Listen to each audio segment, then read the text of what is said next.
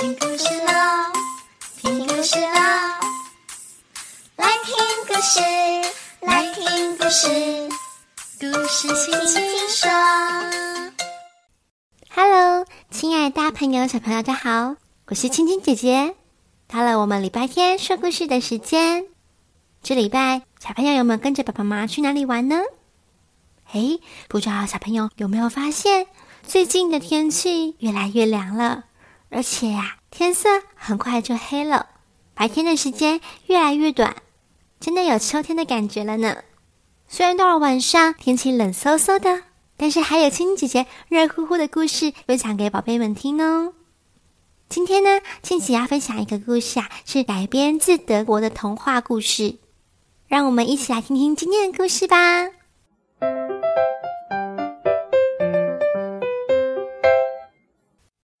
小矮人的礼物，文周瑶平，图陈完林，星期八幼儿月刊第六十七期。莱恩跟卢卡斯是一对好朋友，他们一起结伴去远方旅行。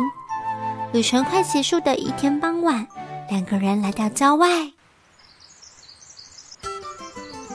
莱恩说：“咦，好像有笛子声呢。”卢卡斯竖起耳朵听了一下，还有提琴和喇叭声，真热闹耶！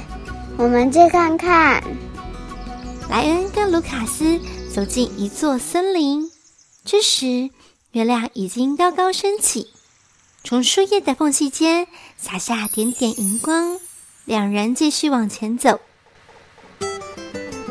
发现森林深处的一座小山丘，有群小矮人正围着圆圈疯狂跳舞，就连旁边演奏音乐的小矮人也摇头晃脑。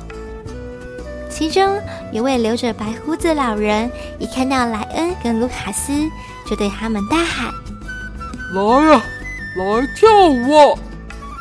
卢卡斯马上跑过去加入小矮人们的派对。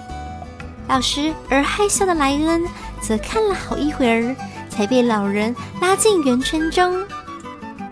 音乐越来越热情了，大家跳的都忘记了一切。卢卡斯一边跳舞一边随着音乐哼唱，有时还发出口哨与欢呼声。但突然间，他觉得脑袋凉凉的，停下来，用手一摸自己的头顶。哎，他发现自己的头发全不见了。莱恩同样在不知不觉中变成了光头。这时，刚才邀请他们一起加入派对的老人不好意思的说：“真对不起，我们是住在地底的小矮人。”需要借你们的头发变成毛边梯子，提供我们来回地底和地面。原来小矮人必须接受月光照耀，才能长久保持所拥有的魔法力量，而且月光总能让他们感觉到愉快。两人为了表示歉意和谢意，要卢卡斯和莱恩带走堆放在一旁的煤炭。两人觉得带着煤炭旅行实在很麻烦，但是在老人的盛情请求下，也只好装满口袋，然后离开森林，找到一户人家借住。第二天，两人一觉醒来，发现衣服变得好重好重啊！哎呀呀，没看都变成了金子了！哎呀呀，头发也都长回来了！卢卡斯马上说：“我们晚上再去。如果见到小矮人，就可以带走更多金子。”莱恩却摇摇头说：“我已经很满足了。”卢卡斯非常坚持：“你不去，我就自己去。”于是傍晚，卢卡斯背着三个大麻袋前往森林。这次，他也顺利的找到了小矮人，与他们一起狂欢，也自愿用头发换煤炭。卢卡斯不仅将煤炭装满三个麻袋，还将所有的口袋都塞得鼓鼓的，甚至脱下衬衫，抱了一大包的煤炭回家。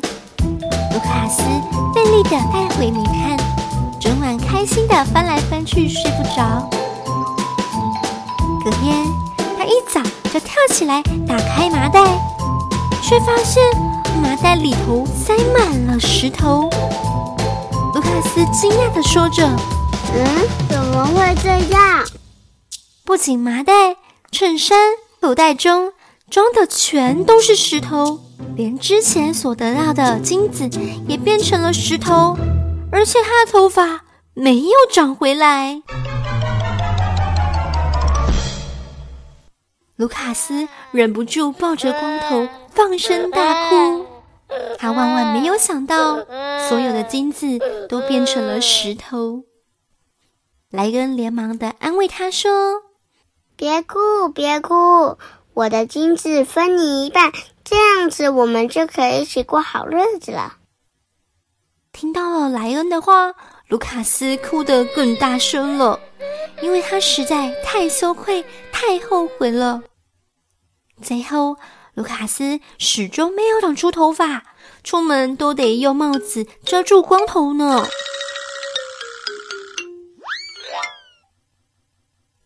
亲爱小朋友，听完了今天故事，你觉得卢卡斯已经有了小矮人给的金子，为什么隔天他还要再去拿呢？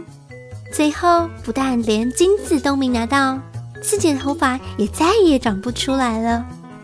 贪心的卢卡斯已经拥有了金子，还是想要拥有更多。反观他的朋友莱恩，因为珍惜拥有，而且知足，反而拥有了这些财富。小朋友，想一想，你拥有什么东西呢？我们常常会看着别人有的东西羡慕，希望自己也拥有，却忘了回头看自己手上有的东西，并且珍惜和感谢。谢谢爸爸妈妈辛辛苦苦的工作照顾我们，谢谢身边的朋友陪着我们一起长大，谢谢老师帮助我们教导我们，感谢身边所有的人，你也会觉得很幸福哦。金姐姐的故事票选活动呢，即将在十月三十一日截止。如果呢你还没参加票选活动的小朋友，不要忘记了到青姐姐的粉丝专业。留言你最喜欢听哪一个故事，就有机会可以获得亲姐姐为你们准备的礼物哦。十一月份有更多关于亲姐的实体故事活动，有兴趣的爸爸妈妈也可以和小朋友一起来参加哦。详细的活动资讯呢，都会公告在粉丝专页。最后提醒大家，锁定亲姐的粉丝专页，按赞按追踪。